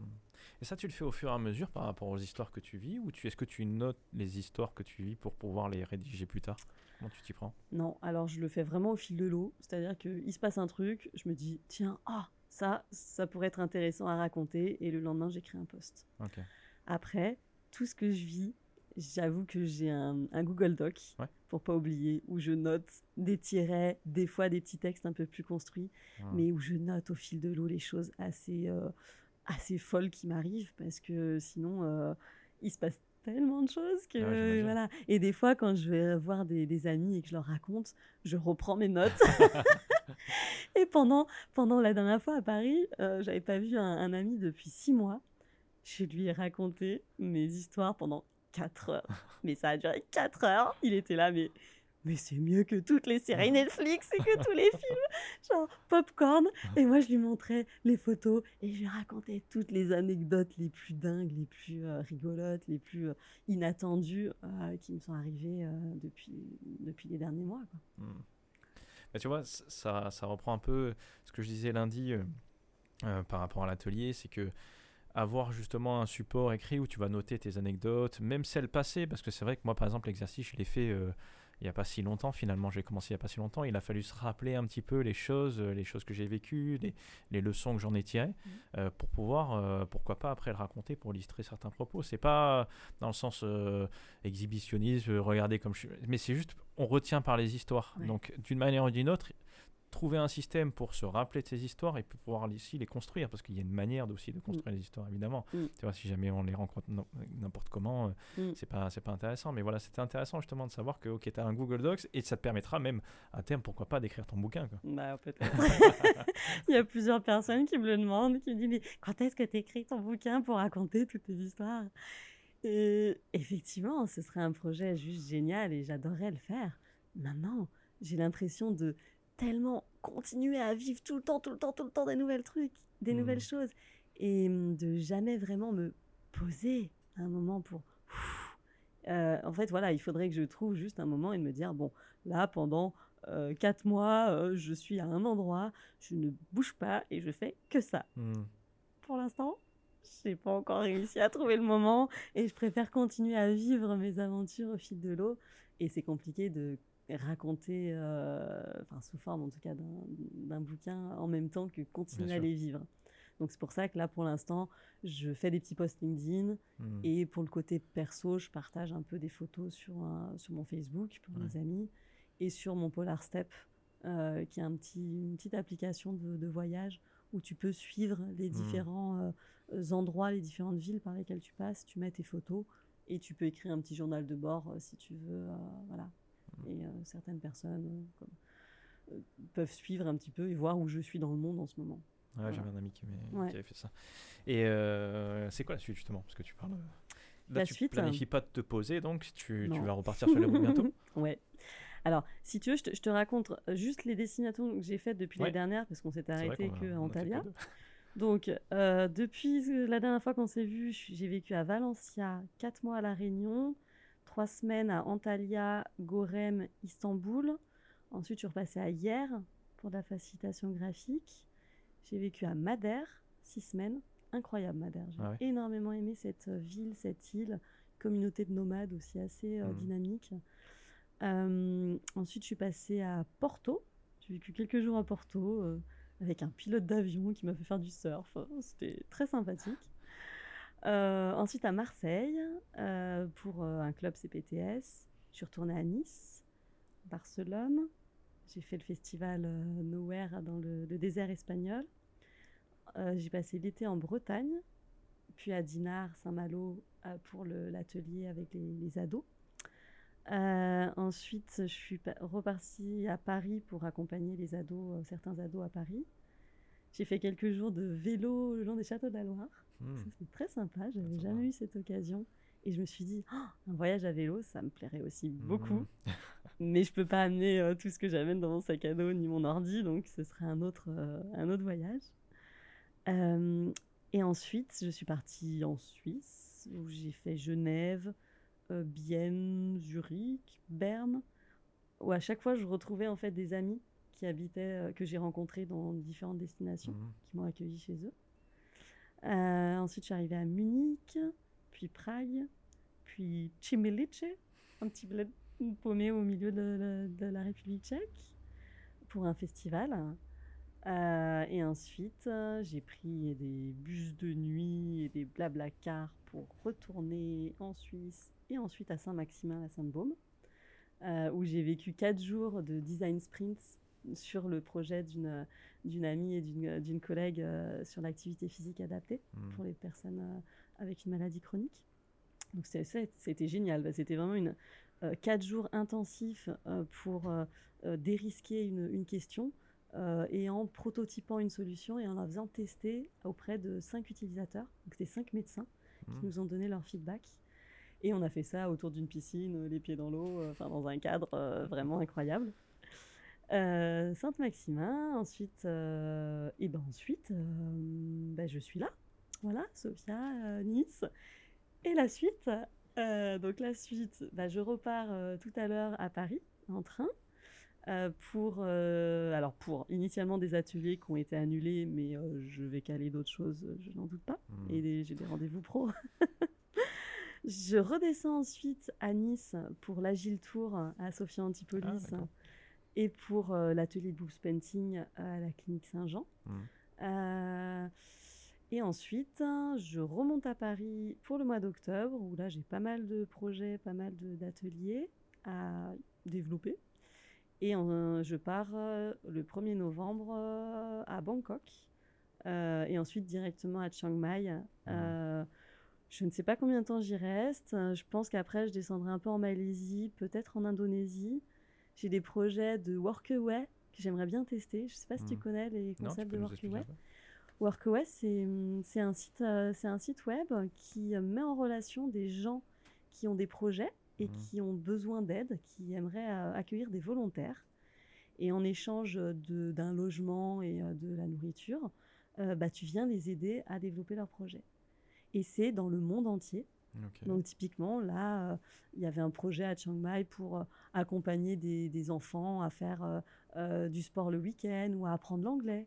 tu as des projets d'éco-construction, d'éco-village au fin fond de la Malaisie.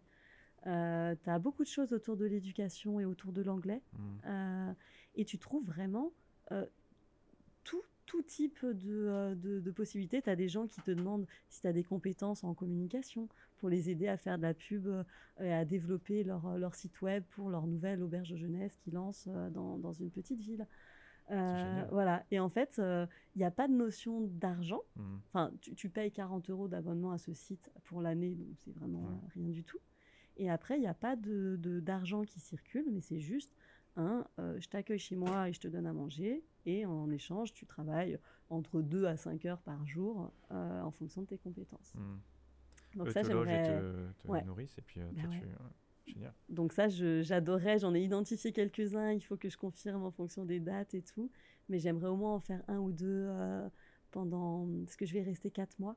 Mm. Je vais rester jusqu'à jusqu'à début mars et je reviendrai en mars euh, pour, euh, pour le hackathon euh, à Strasbourg à King Elf Camp. Ok. Et en fait, maintenant, je, je vais vraiment essayer de, euh, d'avoir euh, des, des points réguliers dans l'année, euh, des points fixes en fait, qui ont des Mhm. dates plus ou moins fixes.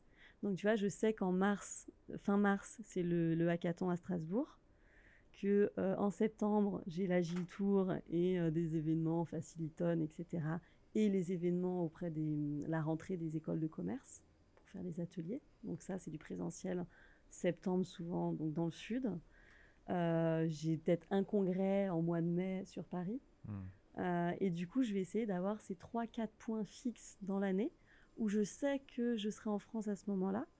Et je communiquerai en mode, si vous voulez faire des ateliers présentiels avec moi, c'est à ces créneaux-là euh, en France. Ouais, ouais. Et le reste du temps, tu vois, entre novembre et mars, je pars dans des pays un peu plus chauds pour éviter l'hiver.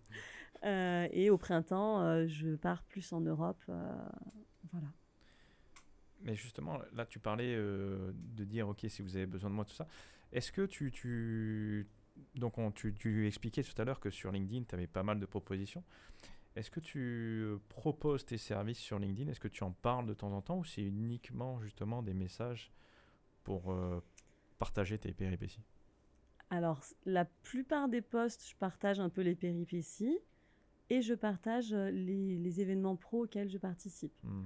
Donc, par exemple, là, j'ai facilité un, un Faciliton, qui est une communauté euh, qui avait été créée par, euh, par Viviane Morel pour euh, tester des outils de facilitation dans un cadre ultra bienveillant, totalement gratuit, totalement. et en fait, on se réunit, on organise un atelier avec une thématique, on teste un ou deux outils euh, avec des vrais participants qui nous font un feedback après, Mhm. pour s'améliorer, pour voir qu'est-ce qu'on peut améliorer euh, si on le fait l'atelier pour de vrai dans un contexte pro. Euh, et donc, j'ai perdu le fil de ta question. Est-ce que tu est-ce que tu parles de tes euh, de tes services Ah sur oui, voilà. voilà. Donc à chaque fois que j'anime un atelier de ce style, je fais une- un petit post LinkedIn pour raconter l'atelier. Ouais. Pareil avec euh, les VSS, pareil avec le stage ado. Mais je ne vends pas quelque chose Mhm. derrière, tu vois. Je partage les choses que je fais Hmm. en mode, voilà, c'est de façon ludique, punchy, l'animation d'atelier. Et les seules choses si que j'ai peut-être un peu fait de la promotion, c'est de la formation euh, que je propose autour de l'animation d'ateliers euh, en ligne de façon euh, punchy, efficace et, euh, et ludique. Celle-là, des fois, je fais des petits posts en mode Hey, si vous êtes intéressé, inscrivez-vous au prochain créneau de la formation, euh, etc. Mais euh, c'est vrai que comme chaque projet est spécifique, en fait, Hmm. c'est difficile pour moi de, de vendre quelque chose, de dire euh, voilà, donc je communique. J'ai fait un atelier, euh, j'ai fait un atelier, je parle de l'atelier. Donc vous savez que je peux co-construire euh, complètement un atelier et l'animer de façon fun et ludique. Ensuite, je fais de la facilitation graphique en live à un webinaire ou une conférence, je le partage sur LinkedIn avec un post, ah trop bien, j'ai adoré euh, faciliter en live. Les gens voient que, bah voilà, je peux faire ça. Donc si tu as un projet mmh. euh, de faire de la facilitation graphique en live, tu peux me contacter et on peut euh, faire des choses ensemble. Mais finalement, c'est en racontant les, les journées, les services que tu as pu rendre, que les personnes se disent ah tiens ça serait bien parce que pour mm. moi aussi j'ai un projet similaire. Euh. Mm. donc ton positionnement il est très clair finalement par rapport à ce que tu proposes. Euh, tu, tu l'as identifié et tu le communiques de manière naturelle dans ta communication. Ouais, alors au, début c'était assez, euh, c'était assez flou parce qu'en fait j'avais l'impression de partir dans tous les sens mm. et de ne pas avoir vraiment trouvé le fil rouge de tout ça. Et maintenant, j'ai quand même beaucoup plus identifié le côté, bah, en fait, euh, qu'est-ce que je fais vraiment? Bah, Moi, j'anime des ateliers de façon énergique. Mmh. Moi, mon, vraiment, mon truc qui peut-être me distingue d'autres personnes, c'est l'énergie. C'est la façon de transmettre de l'énergie, mmh. le côté fun, le côté ludique, le côté ouais, on travaille sur des sujets pas toujours très rigolos, euh, le cancer du sein, euh, enfin des, sujets en santé un peu durs mais on peut le faire de façon euh, punchy, de façon ludique, et on n'est pas obligé de s'ennuyer et de s'endormir dans des réunions en ligne. Donc euh, vraiment, voilà, c'est ça que j'essaye de communiquer. Et je me dis, ben voilà, après, euh, si les gens comprennent, entre guillemets, les différents projets que j'ai déjà faits et que ça peut les intéresser, ben, ils me contactent et après on discute ensemble et on voit comment on peut c'est toujours adapté. Hein, c'est toujours. Euh, j'ai pas, euh, j'ai pas un atelier template que je peux dupliquer à gogo. Euh, bah non, mes ateliers d'éducation thérapeutique, ils sont spécifiques à une maladie, à un mmh. public, voilà. Mais par contre, je peux le construire de plus en plus rapidement vu que j'ai cette expérience-là pour un autre sujet, pour une autre association. les ateliers CPTS, ben, je connais bien ce milieu-là, je connais bien leurs problématiques, leurs enjeux.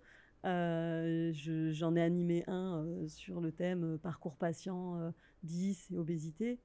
ben voilà, je peux animer un autre type de parcours patient ou un, un événement pour apprendre à mieux se connaître entre professionnels libéraux.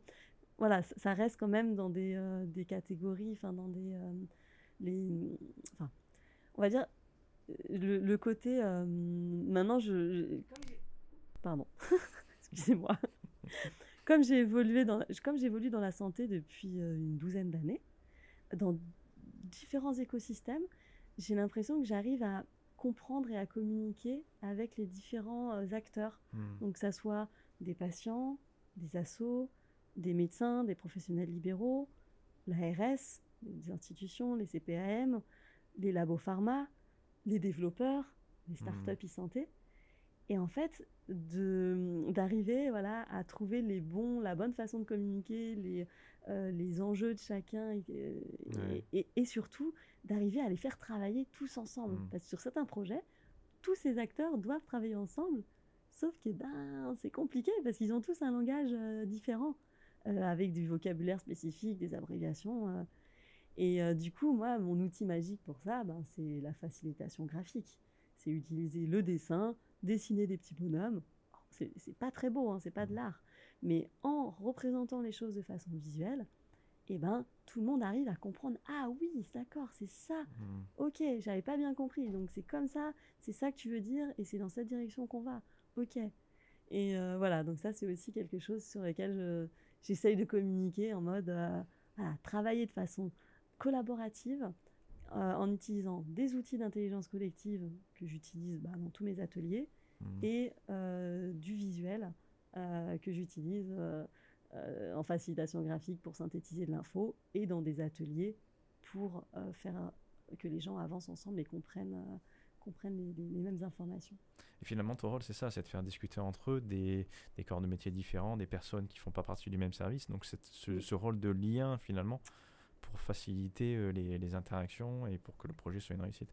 C'est super intéressant parce que j'ai l'impression que souvent, justement, ce profil euh, touche à tout et qui a justement qui a différentes casquettes et qui a vraiment identifié finalement son, son rôle, remplit souvent ce rôle justement de lien, de maillon entre différents services et personnes. Qu'est-ce que tu en penses? Ouais, ben complètement, parce qu'en fait, euh, c'est vrai que bah, j'ai l'impression d'être experte en rien, mais de pouvoir comprendre globalement un peu tout. Hmm. Voilà, je, ne suis pas développeur, je suis pas experte en informatique, mais par contre, maintenant, je comprends bien les enjeux et je comprends bien la façon de penser euh, d'un développeur.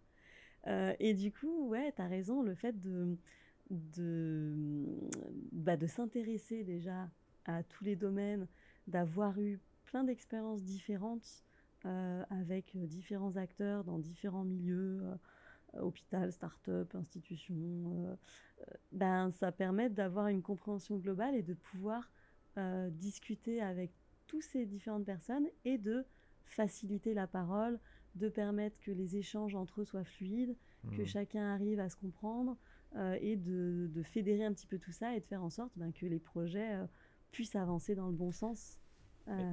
Et tu arrives à le faire comprendre, ça, justement, parce que c'est jamais évident, finalement, de, de, faire comprendre son rôle de lien. Nous, souvent, on a des gens qui, qui, enfin, quasiment notre communauté, une grande partie, justement, joue ce rôle, comme je te disais, mais d'en voir la l'importance le, et de se faire payer aussi pour faire ce lien-là. C'est pas évident. Qu'est-ce que, comment toi tu, est-ce que c'est bien perçu, est-ce que c'est facilement compréhensible par rapport aux gens à qui tu t'adresses? Alors c'est vrai que d'autant plus dans le milieu de la santé, c'est assez nouveau. Euh, le côté euh, collaboration, euh, facilitation, c'est vraiment pas des choses qui sont aussi présentes que dans le milieu informatique, mmh. où euh, tu vois, avec l'agilité, euh, tu as des Scrum Masters, enfin, ce, genre de personnes, euh, c'est des métiers qui existent depuis plus longtemps dans mmh. certains milieux. Là, en santé, c'est assez récent. et du coup, ben, c'est tout l'intérêt de d'échanger, de communiquer sur LinkedIn, d'essayer mmh. d'avoir une petite communauté de personnes qui suivent un petit peu mes activités et qui participent. J'ai créé aussi pas mal de, euh, d'ateliers en ligne gratuits pour voir un petit peu ce que c'est. Euh, mmh. le, le, fait de, euh, de réfléchir ensemble sur un sujet et d'arriver à une fin. Et, et, ils comprennent, ils voient l'intérêt de la facilitatrice. Parce que sans, ben, tu pourrais pas arriver au même résultat, en fait. Mmh. Parce que bah, il faut quelqu'un. Enfin, il faut que ça soit rythmé, il faut pas que ça parte dans tous les sens, il faut arriver à pas qu'une personne monopolise la parole, mmh. mais que la parole soit ultra bien répartie, à structurer quelque chose. Et en fait, ben, tout ça, c'est un énorme travail en amont de construction de l'atelier mmh. et un travail pendant d'écoute active, de repérage de ce qui se passe, mmh. euh, de gestion des énergies. Euh, et, euh, et, ça, c'est un vrai métier en fait. Et je pense que de plus en plus, ouais, les personnes en sont conscientes. Et surtout quand elles ont participé à un atelier, elles se disent Ah, mais c'est fou ce qu'on a réussi à faire en une heure et demie d'atelier, hmm. alors que depuis euh, dix réunions, on n'arrive toujours pas à sortir euh, le moindre truc concret. Voilà. Donc, euh, ouais, je pense que bah, c'est comme tout, il faut expérimenter pour en être convaincu. Mais euh, donc voilà, j'essaye de partager un maximum, mais euh, j'essaierai de refaire, reproposer des, ateliers euh, gratuits d'initiation pour, pour, vivre un petit peu une expérience d'intelligence collective sur un projet en, santé. Hmm. Et euh, quelqu'un qui voudrait euh, avoir ton site de vie et qui aujourd'hui euh, regarde ce, podcast ou l'écoute, qu'est-ce que tu pourrais lui donner comme conseil pour, pour commencer? Pour commencer, alors peut-être pas faire comme moi, à savoir tout plaquer d'un coup et aller hop du jour au lendemain de se retrouver sans maison et, avec son gros sac. Faire des étapes. C'est-à-dire que peut-être commencer par partir un mois, aller dans une destination euh, ciblée au début des, destinations où il y a une communauté digitale nomade. Mm. Comme ça, tu peux euh, plus facilement faire du lien, rencontrer des gens, euh, voir comment fonctionne un petit peu cette communauté, si ça te plaît ou pas. Ce qui n'est pas forcément une obligation. Enfin, moi, je me sens pas toujours ultra alignée avec les nomades que je rencontre. Hein. Mm, j'ai beaucoup plus d'accroche avec certaines personnes locales. Mm. Moi, j'adore découvrir des gens qui vivent vraiment dans le pays, plus que des nomades qui ont un style de vie un peu plus superficiel pour mmh. certains.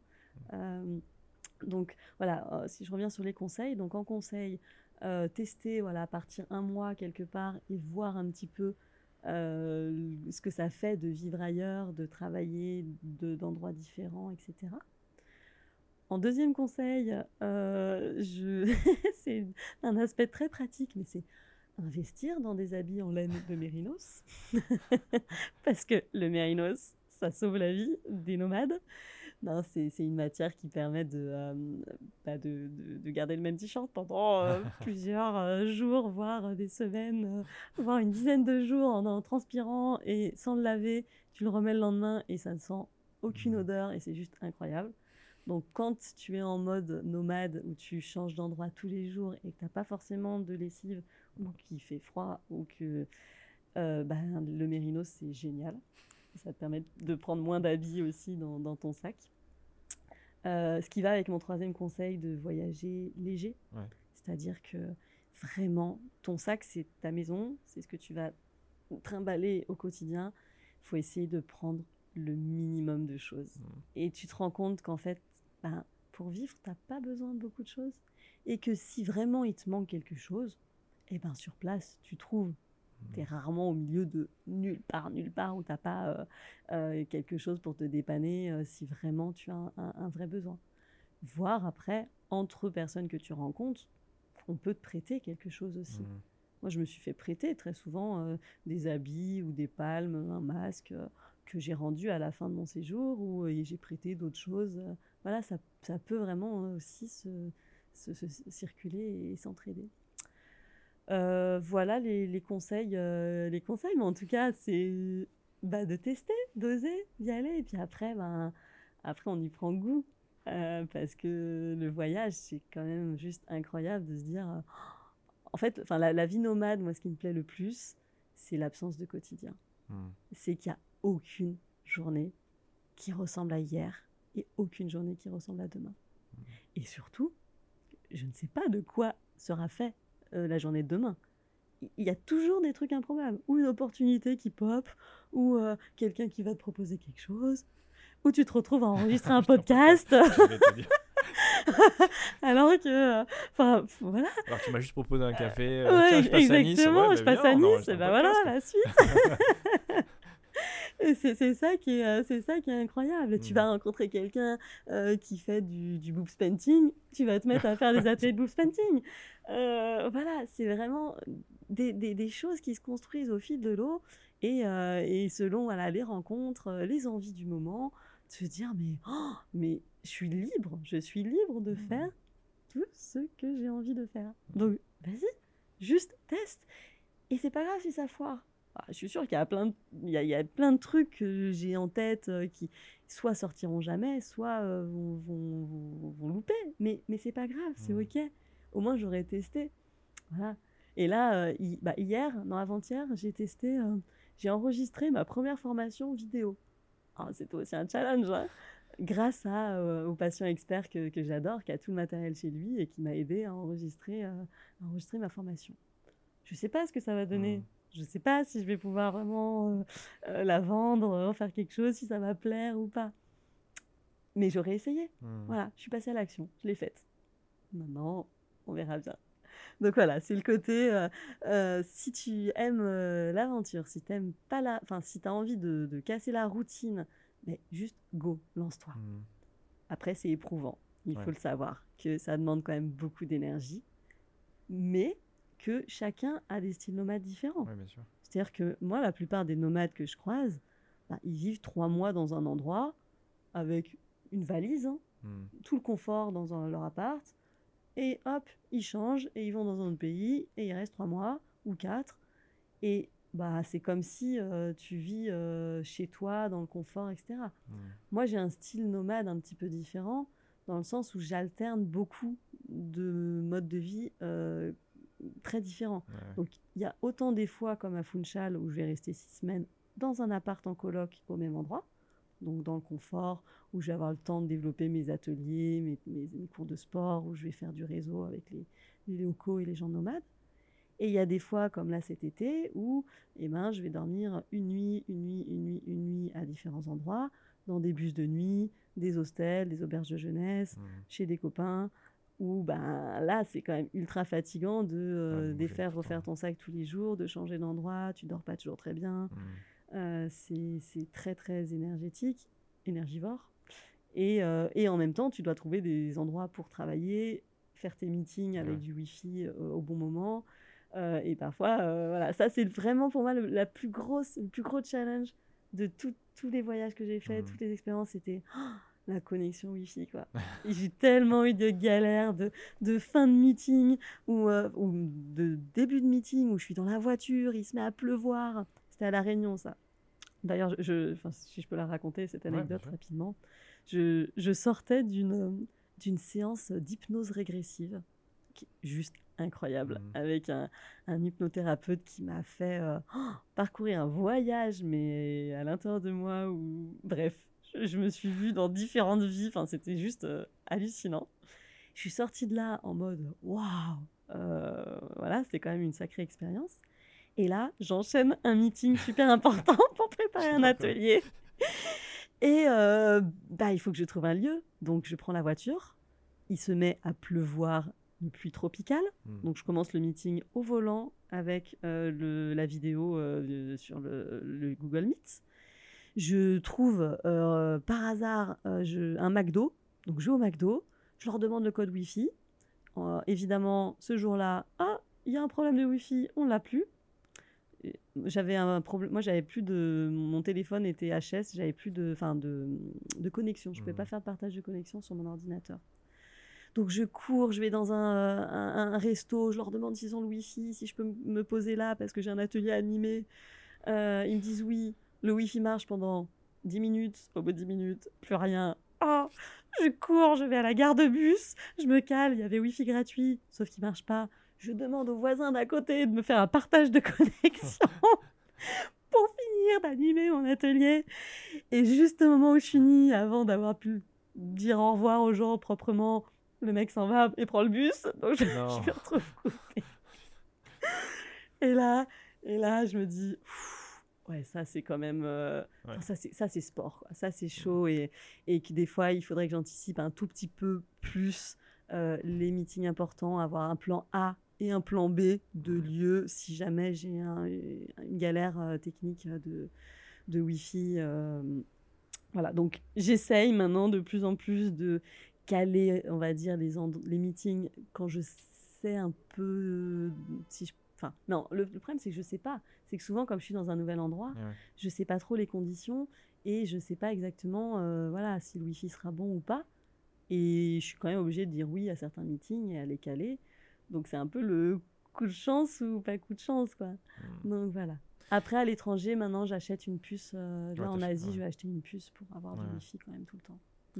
J'avais vu qu'il y avait un site euh, qui recensait justement tous les endroits pour les nomades euh, digitaux avec et l'une des notations c'est euh, Oui. le wifi, l'état de la connexion. Quoi. Oui, tout à fait. Ouais, ouais, ouais, ouais, c'est des, euh, des cafés euh, qui sont notés justement par Là, c'est vraiment les destinations avec. Ah oui, Je sais pas si tu connais Si, ce site, si. Je, je le mettrai dans les, dans Oui. les commentaires. Je connais, tout les à fait. Ça met sur la sécurité, sur la langue, sur l'accès au. Wi-Fi. Sur... et c'est ça- il est génial ce Ouais. site, il est très bien fait. Il y a un autre site où ça note des cafés en fonction euh, du bruit, de s'il y a des prises pour te brancher et le Wi-Fi. Euh, mais, mais tu vois, il y a des destinations, par exemple La Réunion, c'est pas un spot de ouais, digital pas- nomade. Donc là, il n'y a aucune info euh, sur euh, est-ce qu'il y a du Wi-Fi ou pas. Donc Mhm. c'était un peu du... de la découverte. Bon, et dernière question. Ouais. Là, avec ton style de vie actuel, euh, donc tu vraiment tu, joues- tu vis au jour le jour et tu vois, tu, tu viens, tu, tu prends les choses comme elles viennent, etc. Est-ce que tu as, as réfléchi un peu à un futur un peu plus éloigné, euh, en plus long terme, ou c'est quelque chose que tu, tu mets euh, plus, plus loin? Alors là, clairement, à la question quand est-ce que tu arrêteras d'être nomade ou quand je, je pourrais absolument pas répondre à ça maintenant. Hmm. On va dire que oui, peut-être à un moment.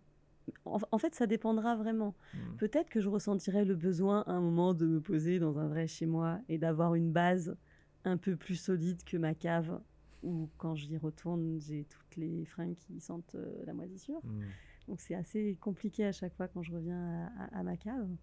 Donc peut-être qu'à un moment, oui, euh, j'aurais envie de me poser quelque part euh, pour souffler, pour développer des projets, plus en étant ancré quelque part, tout en continuant à voyager Mm. quand même. Hein. J'imagine pas d'arrêter de voyager complètement, mais en tout cas peut-être euh, un petit peu moins euh, tout le temps, entre guillemets.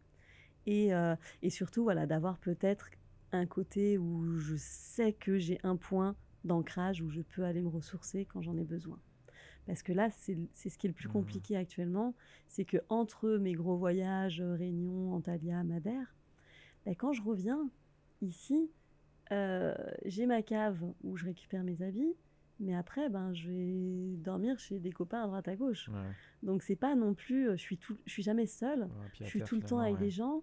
Je suis tout le temps dans le partage. Du coup, je leur raconte tout ce qui s'est passé. Donc c'est tout le temps, tout le temps à Mhm. raconter, à partager cette énergie. Euh. Ouais. Et il y a des moments où je me dis, mais en fait, euh, j'aimerais bien me poser toute seule une fois, juste ouf, tout et me poser, réfléchir, euh, euh, processer tout ce que je viens de vivre, euh, voir tout ce qui me reste à faire, tout ce que j'aimerais faire dans les projets. Et, et voilà, et ça, c'est vrai que c'est. Donc on verra, on verra. Mhm. Je, je peux pas te dire. Là, je sais que je repars pour euh, voilà l'année prochaine, euh, quatre mois en Asie, euh, en France. Je repartirai en, en, en Europe. J'ai quelques pistes d'endroits. Euh, donc toute l'année prochaine sera sera nomade, je pense. Mais après, on verra. Puis ça dépend des rencontres Bien aussi. sûr. Qui je rencontrerai. Bon, écoute, on- en tout cas, moi, je suivrai ça avec beaucoup d'intérêt. Euh, je regarderai les histoires euh, sur LinkedIn et puis quand tu repasses ici, on, on peut-être en enregistrer un épisode 3. Mais avec grand plaisir. et pour les personnes euh, qui aujourd'hui voudraient en savoir un peu plus sur toi, euh, par rapport à ce que tu proposes et également suivre tes aventures, où est-ce qu'ils peuvent te retrouver? Et bien sur LinkedIn, Ouais. du coup, Marine Dunier. Euh, et après, j'ai un euh, site web, alors euh, un prototype de site web qui s'appelle acovao.com, A-C-O-V-A-O, euh, où euh, je mets un petit peu là, mes, mes différentes activités. Un jour, peut-être, je ferai un vrai site web un peu plus joli, mais euh, ça fait partie de, de la longue to-do list de projets euh, à venir. Ok. Bah, écoute, Marine, c'était un vrai plaisir. Et puis, euh, bah, je te dis à très bientôt. Bah, merci beaucoup, merci beaucoup, vraiment, un plaisir partagé. à très bientôt. À bientôt.